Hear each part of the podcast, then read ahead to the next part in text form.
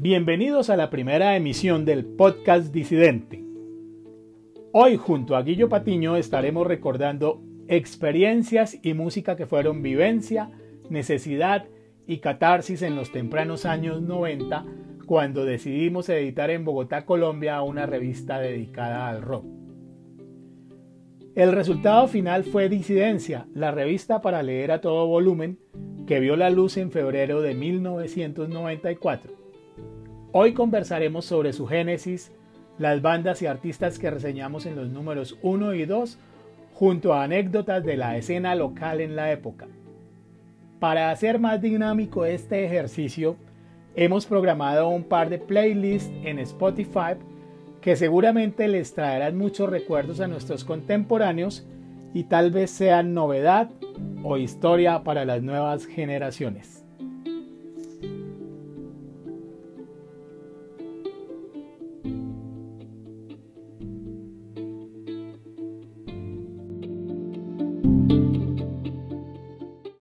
Bueno, entrando en materia, saludamos a Guillo en Barcelona. Hola Guillo, ¿cómo estás? ¿Cómo va todo? Muy bien, Chino, aquí. ¿Cómo estás tú, Gala? Bien, bien, bien. Listo para nuestra primera edición de Podcast Disidente. Iniciamos contándole a la gente cómo fue la génesis de, disidencia, ¿no? En eh, nuestro playlist, pues arrancamos con la canción Ceremony de la banda de Cult. Eh, esto nunca apareció en disidencia, pero la tenemos acá pues porque estamos hablando del genes de un machote que se llamaba Ruido. El ruido evolucionó a ruidosis cuando tú llamaste a, unos amigos tuyos y, y, complementamos como un equipo para arrancar con esto. Hicimos una revista que fue interesante, que llamó la atención, que gustó, que la gente se enamoró de ella por su formato, por las ilustraciones, por eh, los artículos de música, que en este caso fueron solo dos. Uno fue sobre The Cult, eh, la banda inglesa The Cult, y su álbum Ceremony. El otro fue de James Addiction, que escribiste tú. Esos dos están acá incluidos pues en, en, en este playlist. Respecto a James Addiction, pues, eh, ¿qué podemos decir? Que en ese momento era una banda eh, bastante, digamos que innovadora, bastante alternativa, como, como se llamaba en la época, ¿no, Guillo? Bueno, eran, como, eran, los, eran como la, el gran estandarte de, lo que era el rock alternativo en, los, Estados Unidos, era como la, la banda líder. Y bueno, y claro, Perry Farrell fue el que se inventó luego la Palusa, que fue el que el primer gran eh, retorno de los festivales a nivel mundial, ¿no? Entonces, sí, claro, fue, fue una banda muy importante, muy trascendental, que además eh, marcaba también mucho el estilo social y cultural que, que luego se, se, transformó en lo que fue la alternativa en Estados Unidos, que no tiene nada que, ver con, con, lo que estaba ocurriendo también como con los otros escenarios de, de música en ese entonces, ¿no? Sí, recuerdo, recuerdo que este álbum, este álbum era el Nothing Shocking. La reseña hablaba de, los dos, que en esa época que ya, ya, está, ya, ya también había salido y tal, pero realmente sí, lo que jugamos fue con Nothing Shocking porque eso fue la imagen que le encantó a Jairo Guerrero, que era el, el que en ese entonces estaba diseñando parte de, de, la, de la revista. Porque en Ruidosis, claro, la, parte de diseño no la manejabas tú, sino la manejaba un, tiempo eh, Jairo Guerrero Sí, Jairo siempre se encargó de, del diseño de ruidos y eso es total. Yo sí, pero, pero claro. Y era un tipo bastante, bastante bueno. Pienso, pienso que, que hizo una muy buena labor en, en, en, el diseño de ruidosis y, y con ideas frescas también, ¿no? Sí, sí, era, era interesante, aunque me parece que luego lo que, lo, que tú lograste es mucho más urbano, mucho más, que vemos que, lo que lo que era un experimento interesante, pero también tenía como mucho, bebía mucho como de la pasión por, la, por el diseño publicitario y, y pues de alguna forma lo que, lo que se, se ve en disidencia es un, es un asunto que, que, es mucho más, digamos, eh, genuino en ese sentido. Se, se, se, siente como algo más, no sé, algo más bogotano, si se puede decir, algo más que tiene que ver con, con pues con una persona como tú que creció en, en, en, yendo a bares como Davide y Costello, o sea, se respira más ese tipo de, de, estética, ¿no? Que no es tan, digamos, pulida ni tan, entre comillas, eh, sofisticada, pero que sigue siendo contundente y elegante. Bueno, eh, igual eh, eso tiene una explicación, ¿no? el número uno, el número uno fue de disidencia, fue un tumbe, el tenaz que me pegó un compañero de trabajo en esa época, yo también era creativo de publicidad, y, pues hice la revista, pero la diseñé también queriendo tomar algunos aspectos de ruidosis, que fuera plegable, que, que fuera diferente. Bueno, pues igual era también una forma de optimizar eh, los ingresos, pues, pues, hacer una revista en los 90 era, era costosísimo, una revista no, que pues medio decente no se bajaba de, de 5 millones de pesos, que era una fortuna en esa época. Tenía un compañero y me dijo, venga, yo, yo le saco eso, ¿cómo es que lo quiere? Yo lo quiero en papel craft, el diseño está para medio pliego, eh, obviamente el papel craft era, era un papel craft de, de, los que se envolvían las cosas en esa época. Alguna, ahorita lo están retomando de nuevo, ¿no? Algunas tiendas y sobre todo las tiendas de discos están retomando mucho el papel craft para, eh, para hacer su, sus bolsas y todo este cuento. Eh, yo confié en el hombre le di el dinero y le di el diseño de la revista. Cuando me llega con, eh, con, la revista en un papel craft, pero amarillo, no era un medio pliego 50 por 70, sino era un medio pliego más pequeño. Entonces lo que hicieron fue escalar el arte para que se ajustara a ese tamaño y eso quedó terrible, se empasteló. Bueno, no, realmente quedó un, número uno bastante disidente. no, no, no, ¿Te acuerdas? Y aunque a pesar de todo, pues tenía cosas bien innovadoras como era ilustrar las canciones de, de algunas bandas en, en cómic. Entonces Carlos Andrés ahí nos ayudó con, con Guns N' Roses. La portada fue Guns N' Roses envuelto en un mar de espaguetis. Mm. Y el cómic fue Porno for Pyrus, ¿te acuerdas? Sí, sí, claro, la, la, la banda subsiguiente de, de Peripheral. Exactamente, por eso es que también tenemos en el playlist eh, la canción es Porno for Pyrus. ¿Sí te trae recuerdos o...? Sí, claro, brutal, ese álbum me encantaba. Bueno, y sobre todo, todo después el fanático de James Addiction, claro, llegó, llegó Porno for Pyrus y, bueno, no decepcionó, este primer álbum no decepcionó, ya después los siguientes no, no parecieron tan, tan buenos, pero digamos que, que claro, después de, de, de que supuestamente ellos habían decidido eh, disolverse como banda, eh, pues bueno, sacaron, sacaron un primer excelente trabajo con Porno for Pyros eh, y sí, muy, muy, muy, muy, mm, muy guay que, que, que, la, que las pude representar esa mañana como formato de cómic en, el primer, en el primer número. Bastante, digamos, eh, incluso transgresora y, revolucionaria con, con, cosas que vemos hoy en día sobre las sobre las comunidades menos favorecidas de, de LGTB, ya, ya hablaba de esto en ese álbum, ¿eh? Ya, ya, ya, ponía en tela de juicio todo esto, muchas cosas de, las que hoy se bien en, en, la lucha de, la, digamos, de la revolución sexual eh, contemporánea, ya las, ya las estaba marcando él un poco con este primer álbum de Porn for Pyros. Tenemos también eh, en, este, en este primer número hablamos y continúa nuestro playlist con eh, los Stone Temple Pilots. También era una banda que, que estaba en, en, furor en esa época con su álbum Core. Y pues en el, en el playlist incluimos precisamente eh, la canción Sex Type Thing. Ah, tremenda canción, sí.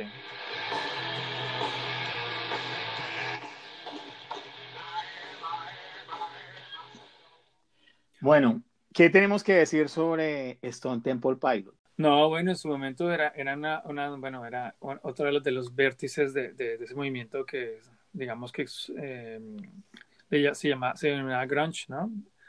Pero eran como, también un poco, era como una propuesta un poco más, no comercial, digamos, pero digamos que era más pop.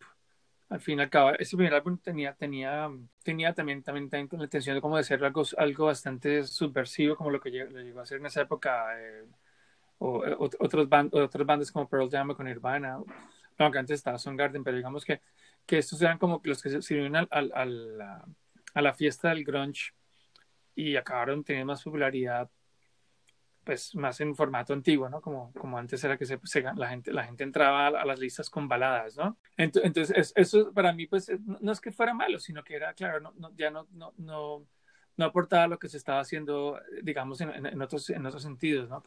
Con, bandas como, eso, como Alice in Chains o, eh, bueno, en fin. El mismo Nirvana. Mm, el mismo Nirvana. Este número a mí me parece interesante, este playlist me gusta mucho, ¿por qué? Porque porque es un revuelto, digamos, como siempre fue Disidencia, que fue una revista ecléctica que no se quería ir con un solo género ni un, ni un solo tipo radical, sino tenía una visión como muy amplia de, de, la música, ¿no? Y un acercamiento hacia la música y lo que esto significaba de una manera más amplia. Entonces, pero entonces en esta época, estos años, eh, definitivamente la música cambió, el grunge se tomó por asalto las emisoras, se tomó la NTV, todo el mundo solo quería estar como en esta nueva onda y bandas como, digamos, eh, está ahí Guns N' Roses en un álbum pues que ya era en decadencia después de su gran éxito de su álbum, su doble, doble álbum, llamémoslo así, que fue el Just Your Illusion, el 1 y el 2, y que los trajo a Colombia, que eso es algo también que es chévere destacar acá, porque cuando sacamos, eh, digamos, este álbum de covers, de Guns N' Roses, el Spaghetti Incident, en la revista hacía un par de años habían venido a Colombia y eso fue el, el, gran evento porque nunca teníamos conciertos. Nosotros hablábamos de bandas que jamás veíamos, nosotros hablábamos de discos que difícilmente conseguíamos. Entonces era complicado y cuando conseguíamos los discos, pues entonces el, eh, digamos que la información de primera mano de estos artistas no la conseguíamos, no, la, no era tan fácil para nosotros. Me gustaría también que le contaras a nuestros oyentes del podcast cómo fue para nosotros esa etapa, que no fue fácil como ahora que solo es coger internet y digitar una palabra y tenemos todo, la música, la información, todo eh, que fue uno de los objetivos de disidencia, ¿no? Era llenar ese vacío que no había en Colombia porque las revistas que nos llegaban a nosotros eran revistas españolas con uno o dos años de haber circulado y, y algunas americanas, pero pues que le traía uno a alguien o que se conseguían en una librería en el aeropuerto. Recuerdo tanto que le tocaba a uno pegarse el paseo, irlas a comprar allá. Era la única manera de, de medio tener algo de, de, información de, digamos que de primera mano, pero que ya también era uno, dos, tres meses de retraso respecto a lo que llamamos el primer mundo, ¿no? Sí, digamos que nosotros nos tocó, claro, eh, perseguir lo, que nos, gustaba, lo que nos interesaba descubrir del rock y a través de las cosas, eso que, lo que logramos conseguir, ya sean en revistas extranjeras o en medios especializados que de, de pronto llegaban, como en la TV que no podía ver, digamos, por, por satélite en esa época por parabólica, pero todo lo demás, claro, era muy complicado, comprar discos, conseguir el que uno le gustaba, que llegara era jodidísimo, todo el mundo, prácticamente las copias de, de, ciertas cosas llegaban muy escasas, estamos hablando de que en esa época ni siquiera estaba Tower Records, o sea que eran ir a 19 y bueno, y encontrar cosas que a muchas veces lo que acabamos era comprando pues eh, lo que hubiera, ¿no? Pero que igual, bueno, era, siempre un descubrimiento, porque también hay que pensar que cuando nosotros, no sé, cuando, estamos hablando de los noventas, eh, la difusión de este tipo de música era muy restringida en radio. habían pocos espacios que transmitieran ese tipo de música que nos, gustan, que nos gustaba a nosotros constantemente. Y mm, ya después comenzó la cosa a mejorar, pero digamos que al, principio era, era, era, era como un poco un, asunto de minorías, ¿no? En este primer número, eh, a la par de Pearl Jam, a la par de Porno for Pirates, de Stone Temple Pilots, eh, hablamos, es mm. esta chica, la de Four Non Blondes, con su WhatsApp. Eh, igual ahí la, la, reseñamos, pintaba bien, no sé por qué esta chica tampoco surgió, no, no tuvo más, más éxitos. Ha tenido éxito como compositora, ¿no? Haciendo canciones para, para otros artistas, pero Creo con su banda... no sé, no sé qué ha hecho, qué, ha hecho Linda Perry posteriormente, pero sí, realmente, claro, ese fue el único gran tema que, que, que, ellos, que ellos tuvieron, como For Non Blondes. Como For Non Blondes, correcto. Pero bueno, pero es una, sigue siendo una, una canción súper importante para, para mucha gente. Es una, es, es, una, es una, es una, digamos que un, una de, de, las canciones más emblemáticas de, de, de, lo que fue la, de lo que era la escena musical en ese momento, sobre todo para las mujeres. Muchas mujeres eran fanáticas de esta canción o lo siguiente Comenzando y fue también mujer que fue la que escribió esta reseña, creo, o me ayudó a escribirla. Y, fue también una de las, de, las, de las canciones que rotó mucho en radio, ¿no? Cuando ya teníamos, digamos, una emisora que se proclamaba rockera, que era 88.9, y pues sí, no sé, no podemos negarlo, ¿no? Presentaba rock, presentaba rock que, que de, de, otra forma era imposible escuchar en, en una estación de radio eh, a la par pues con el pop y con los programas especializados que eran los domingos en la noche. Exacto, y en programas especializados eh, habían, habían, cosas buenas, habían, afortunadamente espacios como el último tren a Londres o eh, La Hora de Resistencia, que también estaba comenzando la radio nacional. Eh, pero poco más. En esa época, pues obviamente mi gusto era, era muy, yo venía de, de esa, de esa camada metalera ochentera, entonces pues eh, era un momento de transición también, de empezar a, a, escuchar otras cosas. Quizá para muchos de mi generación fue difícil ese cambio, ¿no? Unos se adaptaron, otros no, otros seguían empecinados en que lo, que, que en su radicalismo, ¿no? pero pues precisamente también, como lo dijimos y vuelvo y lo repito, la idea de disidencia era como dejar esos radicalismos atrás y así como aparece también acá Aerosmith, que volvía a ser una banda gigantesca, había sido ya una banda gigantesca, pero estaba en, en un momento, estuvo como en un hiatus de olvido, de, de que como el que no le funcionaban las cosas y estaba otra vez en, en los 90 eh, a pesar de que el, el, que dominaba era el grunge y la música alternativa, eh, estos locos se, se, subieron y se montaron y tuvieron un álbum tan exitoso como fue el Ig the Rich. Sí. Paralelamente. Bueno, sí, Get a Grip, sí, que, traía, que, traía, que incluía Ig the Rich. Sí. Ajá, eh, perdón, sí, sí, el Get a Grip, sí. Gracias por la corrección. Se me, sí, no, el no, pequeño pero... laxus, el Get a Grip. No, pero Peter eh, Rich es tremenda canción, además. Y además siguen, siguen conseguimos rollo.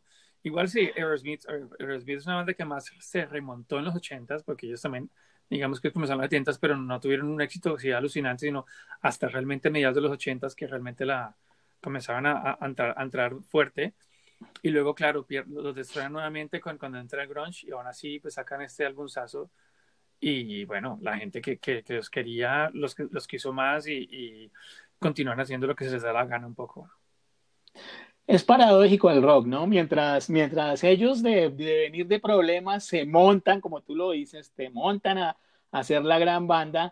Eh, por otro lado, reseñábamos en, en, en la revista eh, el álbum Spokes de Vince Neil. Vince Neil era el cantante de Motley Crue. Motley Crue era la banda también gigante de los 80, mejor dicho, llena estadios que todo el mundo quería ver. Y, y, pues en estos 90 ya nadie les paraba casi ya bolas y nuevamente empezaron como a echar para atrás.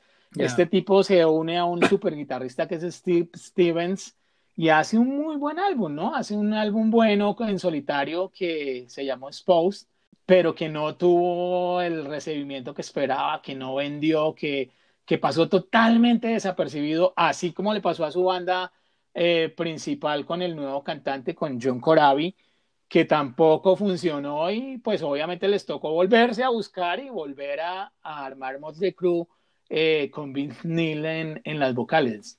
Esta es una, uno de los recuerdos que tengo de, de, esta época.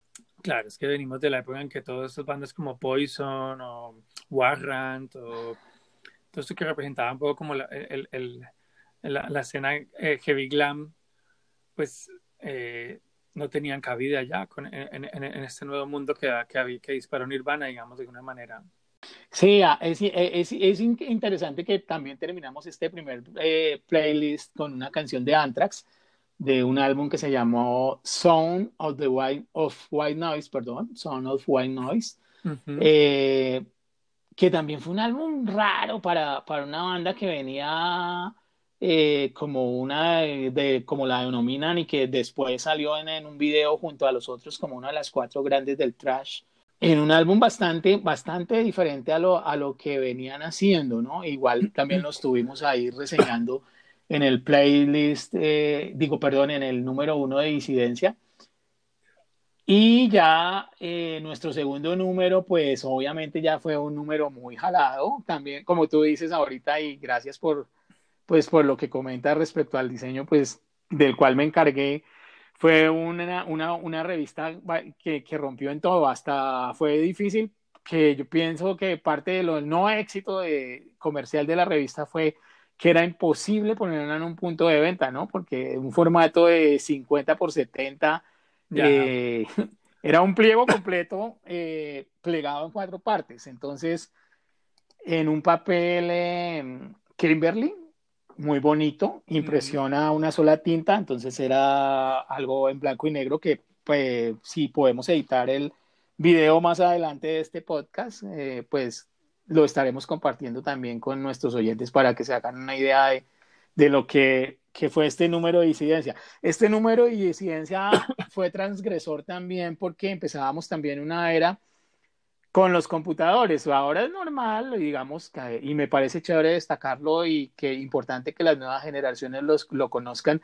En esa época no es como ahora que teníamos todo en un celular. En esa época eh, empezaba la era de los computadores y empezábamos nosotros, digamos, aprendimos con los Mac Plus. Eh, y empezamos a, a, trabajar programas de diseño. Eh, yo tuve la fortuna pues de, de trabajar en una agencia de publicidad y gracias a eso, pues la agencia tenía los últimos programas de diseño de Adobe, teníamos Photoshop, teníamos el, el Freehand. Bueno, entonces la portada de esta revista ya es un retoque digital, es una imagen trabajada digitalmente en la cual los ojos de del personaje de la portada pues están duplicados, es como una especie de cíclope, pero su ojo está en la boca y sus dientes están en sus ojos. ¿Sí te acuerdas de, sí, de esa imagen? Sí, está brutal, sí. Empezamos realmente a hacer lo que se quería hacer y con la calidad que se quería hacer, ya con algo de presupuesto, pues se habló con al, algunos negocios, eso, eso, fue muy chévere también, eso fue chévere la parte de estar con, con los negocios que nos apoyaron y a ver, aquí podemos destacar, aquí eh, tengo la, la revista en mis manos y había un, había un sitio que se llamaba Raxodia. Eh, era de diseño y publicidad, no sé, ahí nos, nos, nos, anunció, por supuesto, un saludo a la gente de Abo y Costello que mencionabas, eh, este bar de, de, rock siempre, Jairo, Jairo, que en paz descanse, siempre nos apoyó, siempre que podía nos daba la mano y pues desde los primeros números de disidencia Abo y Costello estuvo, pues digámoslo de alguna manera, patrocinando la, la publicación. Fue autofinanciado este primer número porque pues esas pequeñas pautas no, no ayudaban mucho para, para el costo que, que tuvo la, la, impresión de la revista. Claro. Eh, volvemos con la ilustración, seguimos con nuestra ilustración, fue una contraportada gigantesca eh, que la diseñó el maestro Marco Pinto, que a, a propósito hace una semana lo destacaban en El Espectador por su trabajo. Es una canción de los fabulosos Cadillacs, eh, El Aguijón, y la ilustración es una maravillosa ilustración hecha por Marco Pinto, también a quien, si nos está escuchando, le enviamos un gran saludo. Pasando al artículo de Nirvana, una de las cosas más que, pues, que me gusta destacar de este número de disidencia es que difícilmente la gente en Bogotá, y eh, eh, así suene poco modesto, encontraba un artículo de esta calidad, de esta profundidad, no sé qué, qué cómo expresarlo, mm, análisis es la palabra, de este análisis que hiciste sobre Nirvana, ¿no?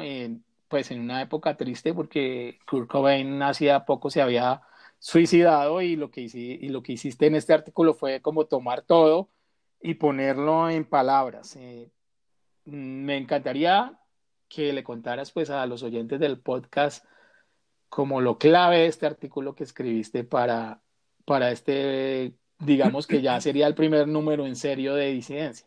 Bueno, claro, he de confesar que, para mí esto fue un, un, desahogo, ¿no? Eh, eh, escribir esto porque yo admiraba mucho a Kurt Cobain, eh, eh, me pareció terrible que se, haya, que se haya suicidado la forma en que lo hizo.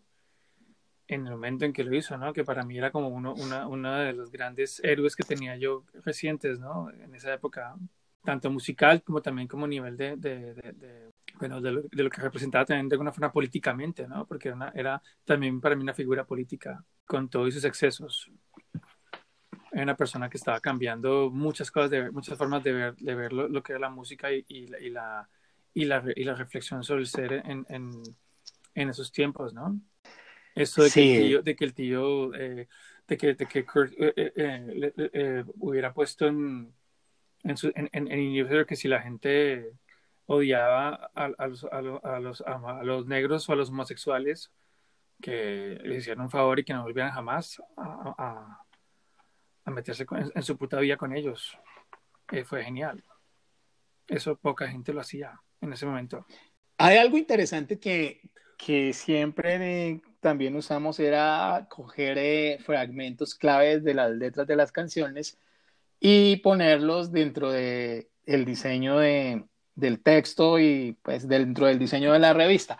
En esa época, eh, precisamente de lo que hablas de, de su postura frente a, a, la discriminación hacia los homosexuales y todo este cuento, hay una, hay una parte que es muy chévere que dice ¿Qué más debería hacer? Todas disculpas. ¿Qué más podría hacer? Cada uno es un gay. ¿Qué más podría escribir? No tengo el derecho. ¿Qué más debería hacer? Todas disculpas. Es hoy en día, hoy en día con todo lo que está pasando nos damos cuenta de que claro que él, eh, en esa época él, él, ya discutía sobre esto, sobre la, la um, necesidad de la um, digamos del, del, del incluso del, de la, del maniqueísmo en, en, el, en, el, en la clasificación de los seres humanos, ¿no? Ajá, otra de las canciones que, que destacabas era Dumb. No soy como ellos, pero puedo pretender. El sol se fue, pero tengo una luz. Creo que soy tonto, o tal vez solo feliz. Pienso que estoy feliz. Creo que soy un tonto. Él también habla de eso, ¿no? De, de, de, de un punto en que ya, no, tiene ningún sentido pensar, llegar siquiera a pensar en, en, en, en pretenderse otra cosa que, que, que estás viviendo el momento, ¿no? ¿Tú por qué, cre por qué crees que esos fragmentos de letras de canciones traducidas al español eran importantes en esa época en estos textos? Porque, bueno, había pocos medios que lo hacían. Era, era muy complejo que la gente se, se muy, claro, porque más no todos los álbumes traían las letras, eh, para comenzar. Muchas veces las traducíamos nosotros, sea, esas mal traducidas, porque también suele pasar, ¿no? Que uno, uno a veces entiende una cosa y resulta ser otra pero claro, la, la, la, digamos que no había medios que estuvieran interesados en, en, en, en publicar el texto de, de, lo que, de lo que se estaba cantando, ¿no? Que era, y ni siquiera en la radio, o sea, te ponían una canción, pero era una canción que estaba cantada en inglés y pues el porcentaje de, de gente que, sabe, que entendía bien inglés en Colombia era también muy corto, muy, muy menor, digamos. Es correcto, sí. En, en, era muy difícil. Ahora, eh, mucha más personas en Colombia están hablando inglés, es un, también un hecho, y están, y si no lo hablan, al menos lo están claro, entendiendo, y si no lo entienden, al menos lo ponen en, en, Google Translate y entienden y encuentran la letra de la canción y, la, y pueden saber qué significa esa canción, ¿no? Incluso el, el mismo Spotify tiene una función para, para activar eh, las letras de las canciones mientras se están escuchando. Entonces era una época bien oscurantista para nosotros los que nos gustaba el rock, ¿no? Fue bastante oscurantista, incluso como medio también, por todas las puertas que se nos cerraron y, y, que era muy chistoso porque decían que no, que esa música no, que tenía unas connotaciones X, que no sé qué, y no querían patrocinarla, pero sin embargo sus comerciales sí los musicalizaban con rock. Entonces yo decía que era la doble, la doble, la estúpida doble moral de la de las marcas y terminé agarrado con más de uno y con más de uno de esos eh, genios de las agencias de publicidad de, de, la época porque no entendían y, mira, eh, ahora pues las cosas han cambiado, ¿no? Para, para bien o para mal han cambiado.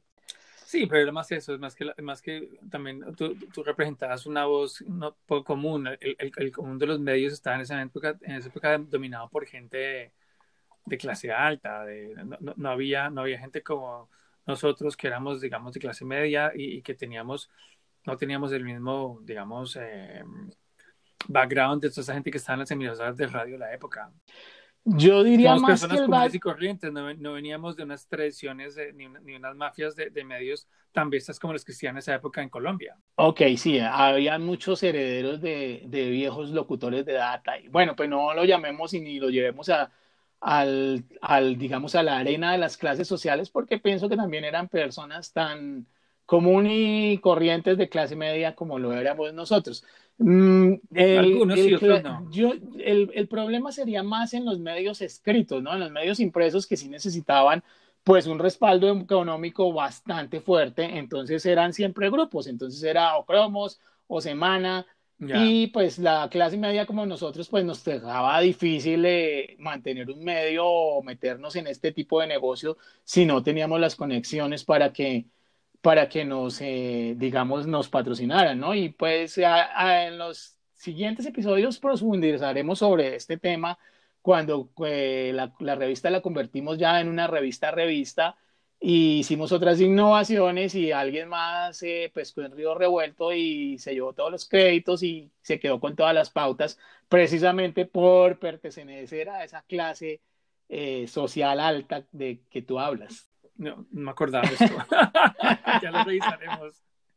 Sí, ya lo revisaremos, eh, lo, lo dejamos ahí para que las personas pues que escuchen nuestro podcast y si les gusta, eh, lo sigan escuchando y bienvenidos y nos ayuden y lo compartan. Y pues es rico hablar de este tema hasta que se agote, queremos agotarlo, queremos pues no dejar que lo que se hizo con disidencia se quede ahí eh, como si nunca hubiese pasado, sino que existió y que fue eh, realmente fue la primera revista rock que tuvo una periodicidad y un número y unos años editándose, así no fuera tan continua, pero pues se hizo siempre el esfuerzo de, de mantenerla viva para, bueno, no sé, aquí igual estoy muy neófito en el asunto, para que las personas puedan enviarnos su, su mensaje eh, de audio y lo incluiremos en los siguientes eh, podcasts de lo que fue para ellos disidencia, porque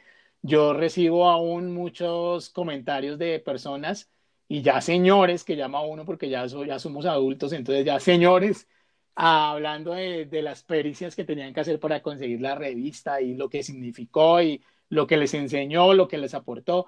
Entonces, esto es muy chévere, es muy chévere recordar y reconocer ese trabajo que se hizo con las uñas y, y ahora que tocas el tema del- de lo económico, mucha gente decía que, que era que como teníamos papás ricos, entonces nos pagaban la revista, si supieran cómo, cómo tocó con las uñas endeudarse y, y cómo el sueldo de publicista, que no, que no era malo, terminaba era pagando las revistas y, y- y con los jeans rotos. Sí, repartiéndolas de digo, Patiño, usted se encarga de vender estas. Llévelas.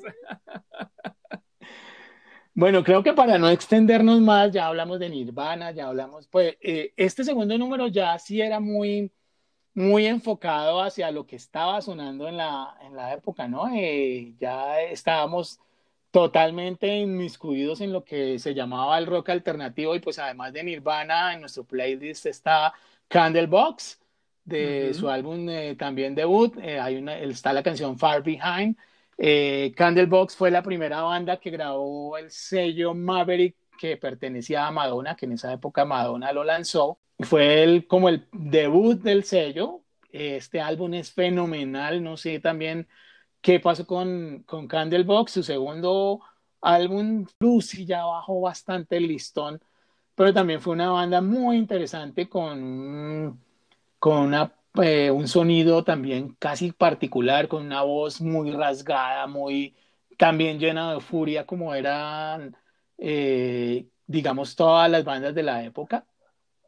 Eh, para destacar, ah, olvidamos en nuestro primer número, pues, a Terciopelados, ¿no? Que arrancamos Ah. también con bandas locales y que la primera banda local que reseñamos fue a Terciopelados y su álbum debut con el sello Culebra. Con el corazón en la mano. Ese Sí. fue nuestra, la primera banda nacional que reseñamos en, en la revista, porque siempre quisimos darle también el espacio al, al rock colombiano. Bueno, desde, desde, Ruidosis hacíamos, hacíamos reseñas de, grupos colombianos. Yo hice una sobre presagio en el segundo número de, Ruidosis. Bueno, ese número no lo tengo muy presente porque desafortunadamente no tengo una copia de. Pero bueno. Yo te la eh, daría si, la estuviera, si estuviera allí, pero no, no, no, no, no ni modo. bueno, listo. Eh, Pasa, en segundo número, pues entrevistamos a, eh, pues se hizo un artículo con la derecha también, quienes saclieron con Culebra. Culebra fue importantísimo para muchas bandas colombianas, ¿no? Las dio a conocer, incluso las sacó de nuestra escena local, porque pues era muy pequeña, muy local, y algunas de estas bandas, y pues eh, la muestra es a Terciopelados, a Terciopelados, que es de las pocas bandas del país que han trascendido fronteras y que, y que han influido fuera de Colombia con, con su sonido, ¿no? Con su, con su puesta en, en, escena muy particular. Eh, en nuestro segundo número, pues abordamos a, eh, a la derecha. También hay un artículo bien, bien chévere que escribiste sobre las Breeders. ¿Te acuerdas de las Breeders? ¿Qué mm. le puedes contar a los oyentes de las Breeders y de su Last Splash? Bueno, las Breeders es una tristeza porque realmente, bueno, fue, la, fue, la, fue como demostró sobre todo en este álbum de, de las Splash, eh, Kim Deal, que era la, la, que tenía ideas diferentes en, en, Pixies, ¿no? Y pues este álbum fue alucinante y los siguientes nunca llegaron a, pues, a igualarlo. Y bueno, siguen siendo álbumes que están, que tienen canciones interesantes, pero nunca esta riqueza que encontramos en las Splash, que era un álbum alucinante en todo sentido. Eh, experimental, eh, divertido, eh, ¿cómo se puede esto? supremamente mm, emocional, ¿no? pasando por todos los estados y hablando de, de, de, la sexualidad de una manera bastante desparpajada, que tampoco, tampoco era muy normal en esa época oírlo a las mujeres. Eh, bueno, ya luego aparecía Luis Fer, ¿no? Que sí, que es representante de, de, justo ese tipo de, manifestaciones. Y justo Luis Fer está en uno de los siguientes números de disidencia también, un artículo también hablando sobre eso, sobre cómo... Que, que, me dejara publicar un artículo de Luis que no quería. no, pero magnífico, es que esa, esa era la idea, era, era poder hablar de todo y de, de los temas que trataba mm estos artistas en, en sus álbumes, ¿no? Bueno, otra, otra de las canciones que tenemos es, es, es una de The Cure. Aquí tocamos eh, The Cure, el, de la banda sonora de, de la película de The Crow. Mm. Bastante interesante, que me trae recuerdos que hablábamos eh, justo antes de, fuera de micrófonos, de, de los videoconciertos que organizaban la Javeriana. Claro. El, el videoconcierto. Eso. el, eh, claro, el videoconcierto que, que más éxito tuvo fue The Cure in Orange. Es impresionante porque yo eh, acostumbraba a que pues, eh, está, se organizaba en el Auditorio Pablo VI, que pues no era grande, pero tampoco era pequeño. Sí, pero Iban, eso, ¿cómo, fue que llegaste a montar esto? Porque fue y te lo dejaron hacer. Sí, es que es que lo, curioso, lo, curioso que la gente habla a veces por hablar, ¿no? Que los curas son censuradores, que los curas son... para los curas a mí me parecieron, y sobre todo estos curas jesuitas, bastante abiertos de mente. Pues yo llegué hablé un día con el padre y le dije, padre, mira, yo quiero hacer esto porque eh, estoy, eh, tengo una revista de música y pues me gustaría hacer unos videoconciertos. Y, y fue genial porque en esa época pues... Eh, la Javariana compró un videobin que eh, tenía la posibilidad de proyectar toda la pantalla completa de, de, como si fuera una pantalla de cine, que eso no existía, eso era, y además eh, eh, el que compraba eso era porque tenía demasiado dinero porque era costosísimo. Entonces a mí me pareció genial, yo, joder madre, pudiera uno usar ese videobin es proyectar los videos en, en formato cine, ¿no? Y el padre sí, me dijo, sí, de una. Eh, no sé cómo, no recuerdo bien, creo que me cobraban algo, no por el alquiler del sitio, curiosamente era por el alquiler del video, precisamente porque se, las lámparas se gastaban, algo así. Entonces me, me, cobraban un alquiler por, nunca me cobraban por el sitio, sino por, eh, por el alquiler del video Y, y fue curiosísimo porque pues hice cosas, a las que fueron dos personas. Me acuerdo que, que claro, eh, ya no, no, era la época del metal y se me dio por programar porque me encantaba el Festival de la Paz de Moscú, que fue un concierto genial, fenomenal, brutal en, en Rusia, y, pero fueron tres gatos. ¡Wow! No. Pero cuente toda la, toda la aventura, porque su merced iba y le pedía los, los videos o se los alquilaba al Dr. Rock, ¿no? Algunos, sí, el, doctor Rock, el doctor, el, doctor Rock, Gustavo era pues muy amigo, que incluso él fue una de las primeras personas que llamé para, para que hiciéramos ruido y el machote se lo llevaba y, y siempre me animaba. Y bueno, bueno, yo le escribo, pero no, nunca se decidió. Él, él era muy, muy indeciso y me quedé esperando siempre los artículos. Entonces dije, bueno, pues Doc, lo siento, pero yo voy a hacer mi revista, con o sin usted.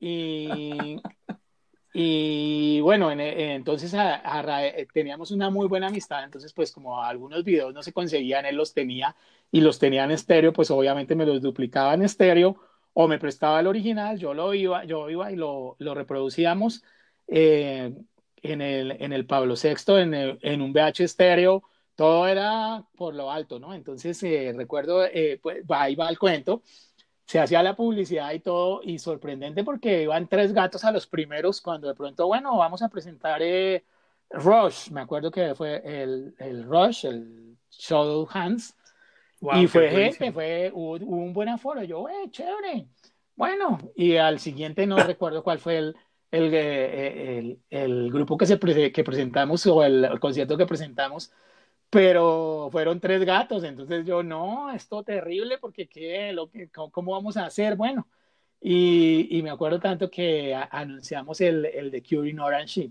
y, carajo, no había ni siquiera, se llenó esa vaina hasta donde no, la gente de pie ya no podía dejar entrar y yo decía, pero ¿qué pasó? ¿Qué fue lo que pasó? No, eh, eh, The Cure era la banda furor, todo el mundo amaba The Cure, ¿no? Sin duda alguna fue, fue las bandas más importantes de, de, de, bueno, de la generación, de esa generación bogotana, yo creo. Todo el mundo adoraba Cure, tú lo has dicho, sin importar el, el de dónde viniera. Y lo chévere también de, con el de dónde viniera es que no todo el mundo era javeriano, los que asistían era, venía gente de todas las universidades, llegó gente de todas las universidades, la universidad en eso era bastante abierta, ¿no? Permitía el ingreso de, personas de otros lados y no como esa, esos guetos que se arman a veces en algunas universidades, incluso las públicas, porque por ejemplo entrar a la, a la nacional es un camello, eso lo primero que lo reciba uno es un celador ahí, ¡eh!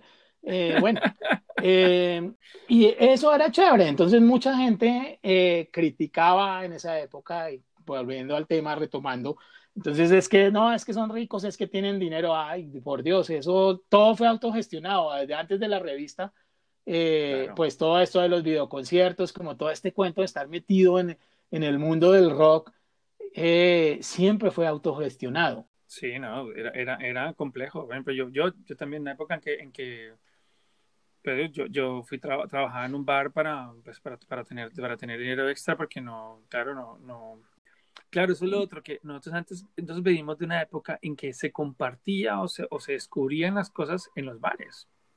Sí, sí, sí. Las sí. de radio nunca tuvieron esa cabida porque uno iba a, a, descubrir cosas nuevas y a descubrir, además hoy, claro, comenzaron a proliferar bares que cada persona traía su gusto musical, entonces era genial por eso. Bueno, ¿cuál era el playlist de Rapsoda? Uy, de Rapsoda, no, el de, bueno, la freestyle yo tengo uno que te puedo pasar. No, no, pero, pero vamos por partes. Primero fue Raxoda, entonces, ¿cuál era bueno, el sí, de digamos que de los, de los, sí, digamos en esa época que habían tantos bares, digamos, entre comillas, juveniles y ponían música moderna, que sí, también habían bares como eh, Pipeline y todo esto, pero no, sí, el que ponía como música interesante era Rapsoda, y lo que ponía básicamente era Talking Heads, creo que Divo, eh, a ver, ¿qué, qué más recuerdo? Porque claro, es que además Rapsoda comenzó siendo eso. The Cure, la gente iba, iba, iba, a beber algo y escuchar música. Hasta luego ya poner a la gente mm, a bailar y seguir una, bueno, había una segunda planta donde habían DJs y tú, y, después, bueno, yo me acuerdo, sí, The Cure, eh, también YouTube, eh, Talking Heads. Claro, eh, YouTube, claro. Eh, wow, que... The bueno, Mode, seguramente. Y, y, estados alterados, ¿no? Debían poner estados alterados en esa época. Aunque bueno, estados alterados realmente tuvo, tuvo el hit fue en, en, en, TVG.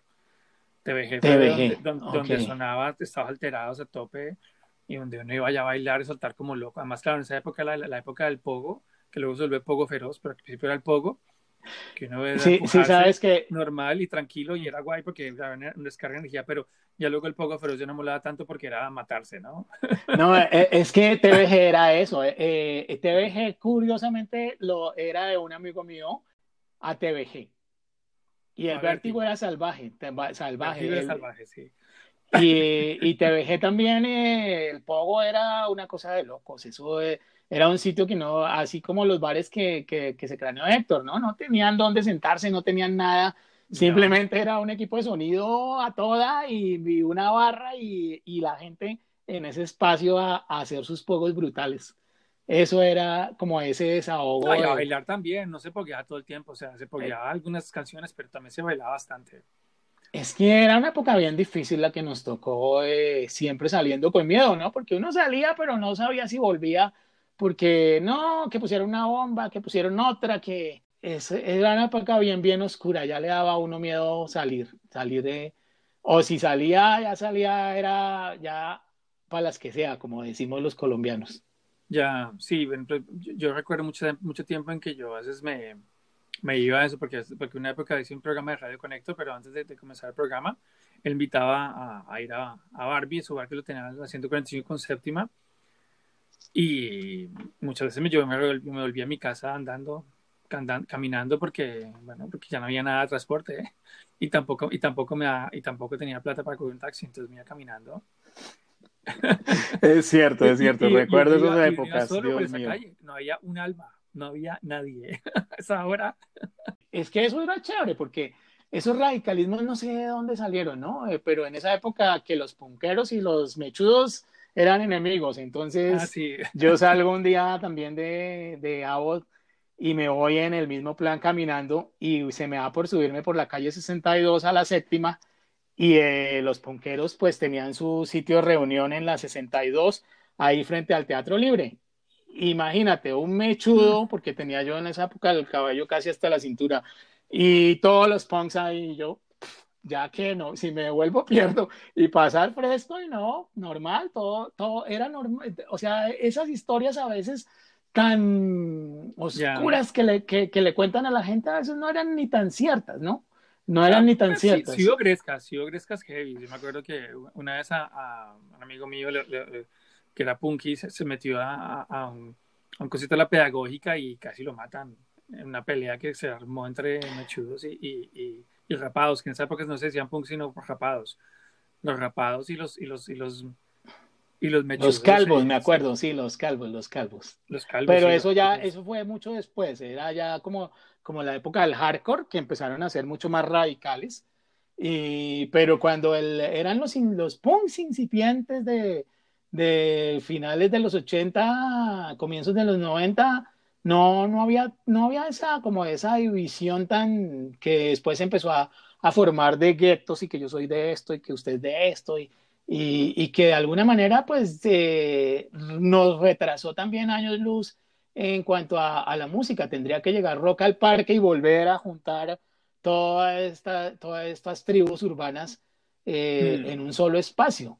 Eh, pero ahí nos desviamos nuevamente del tema y ya nos vamos a Rock al Parque. Entonces, más adelante hablaremos de Rock al Parque. Pienso que agregar más son el número dos, pues las bandas las conoce todo el mundo ya, son Temple Pilots, Soundgarden, las Breeders, Nirvana, por supuesto.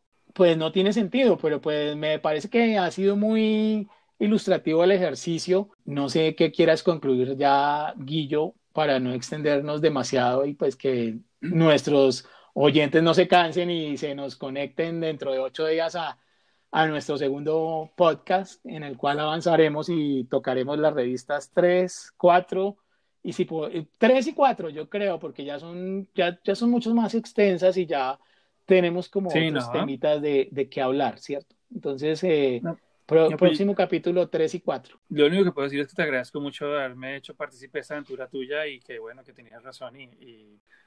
No, básicamente yo te agradezco mucho esta oportunidad que me diste de trabajar en la revista porque realmente fue una experiencia maravillosa para mí. Y, y siendo amigos eh, hicimos una cosa juntos genial.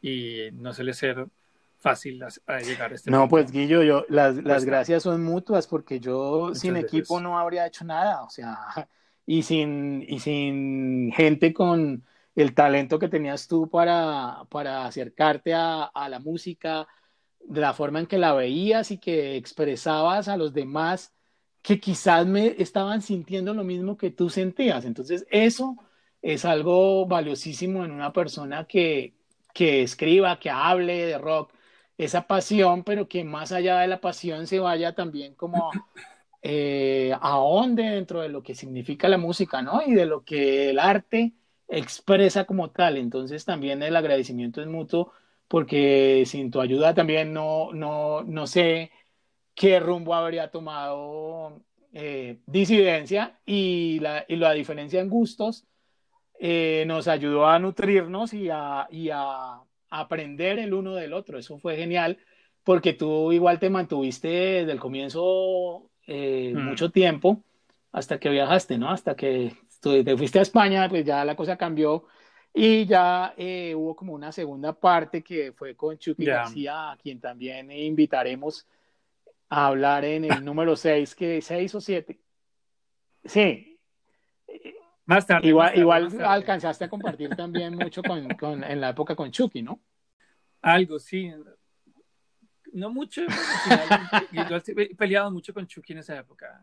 Teníamos discusiones fuertes constantemente porque él y yo tenemos temperamentos bastante particulares. Pero sí, otra cosa que falta, solamente quería agregar es que, que no nos olvidemos que Olga López, Olguita en esa época, mi, mi, mi pareja, ayudó mucho en, la redacción de estos artículos y la corrección y fue una gran, digamos, eh, una gran editora de, de, de, muchos de lo, de lo que, se, lo que escribe. De los números grandes. Durante varios de esos de los números. Bueno, Guillo, muchas gracias y no, chévere, me, me, me encantó este ejercicio y me encantará seguir, me encantará seguir eh, realizándolo semanalmente mientras podamos seguirlo haciendo y esperemos que también a, a las personas les, de al otro lado de, de, este nuevo medio de comunicación, pues les agrade y quieran escucharnos. Seguro que sí. Pues aquí, aquí estaremos eh, eh, recordando entre nosotros eh, lo que fue esta experiencia maravillosa. En un país como Colombia. Eh, bueno, muchas gracias, muchas gracias a todos.